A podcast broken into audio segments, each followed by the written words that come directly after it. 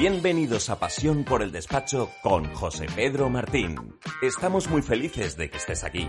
Prepárate para mejorar tu despacho con procesos y tecnología.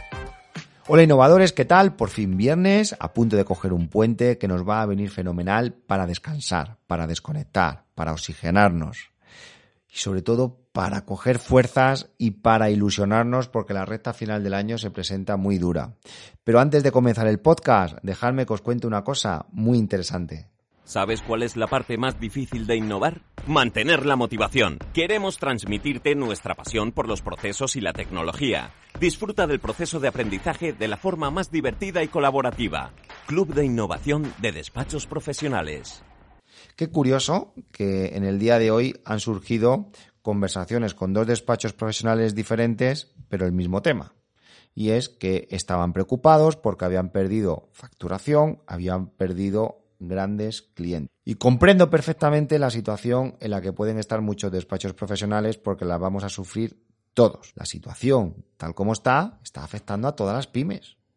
Si la crisis del año 2008 afectó a unos sectores en concreto de una forma principal, esta vez está más repartida y quizás sea una crisis más importante que en aquel momento y por supuesto las pymes, los autónomos están bajo los paraguas de los despachos profesionales, por tanto nos va a repercutir a todos. Claro, yo estoy seguro de que llevarás unos días pues durmiendo mal, porque claro, perder 2, 4, 5, 10, 15, 30 mil euros al mes pues es un golpe muy duro. Yo cuando empezó la pandemia, que teníamos reuniones diarias con nuestros compañeros del Club de Innovación, en esos webinars que hacíamos, una de las cosas en las que insistimos mucho era que había que capitalizarse, que había que pedir préstamo. ¿Para qué? Para aguantar el temporal. Si te puedes capitalizar para los dos años siguientes, pues ya pasará el temporal. Yo sé que estarás pensando ya, pero ¿para qué me voy a capitalizar si la previsión de ingresos va a ser menor, donde puedo entrar en pérdidas. Repito, el temporal pasará y tenemos que aguantar. Y creo que es buen momento para hacer aquello que nunca hemos hecho antes, que es la digitalización, que es el mejorar los procesos, que es cambiar ciertas tecnologías, porque nos tenemos que preparar, porque la vida sigue, porque claro que va a haber oportunidades. Se han ido clientes claro que vas a seguir perdiendo clientes y otros entrarán. Por eso es muy importante la capitalización, porque creo que vamos a salir reforzados, aquellos que realmente aguanten.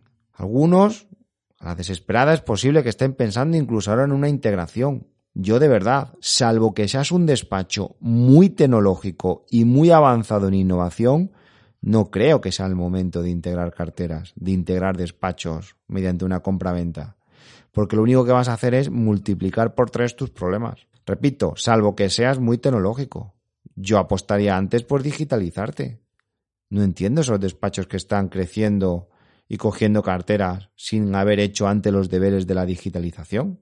Por tanto, yo creo que sería una decisión un poco precipitada. Puede haber alguna excepción en la que salga bien, pero la veo precipitada.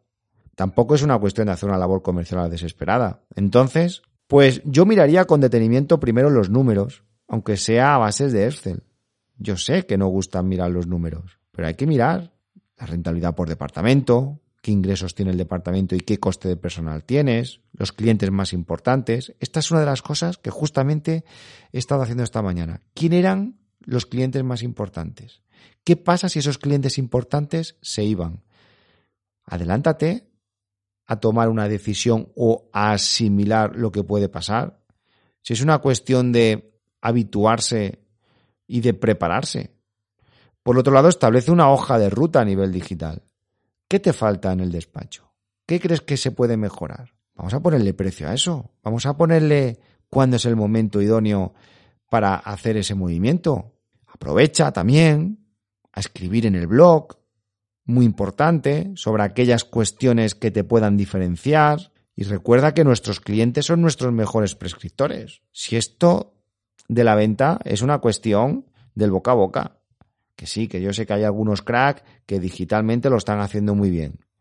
Pero esto que hablamos de la asesoría fiscal, asesoría contable, creo que tenemos que buscar esos casos concretos por los cuales el cliente nos pueda buscar en una búsqueda pues totalmente orgánica y establecer una estrategia comercial digital, por supuesto.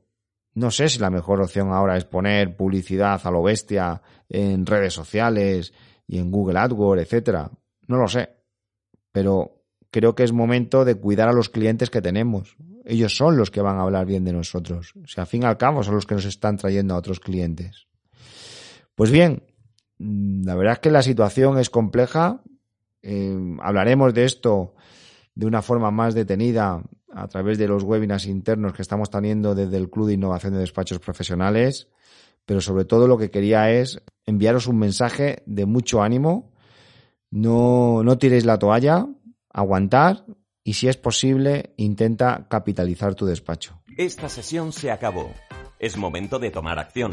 No te olvides de suscribirte y obtén los mejores contenidos sobre procesos y tecnología en los despachos profesionales.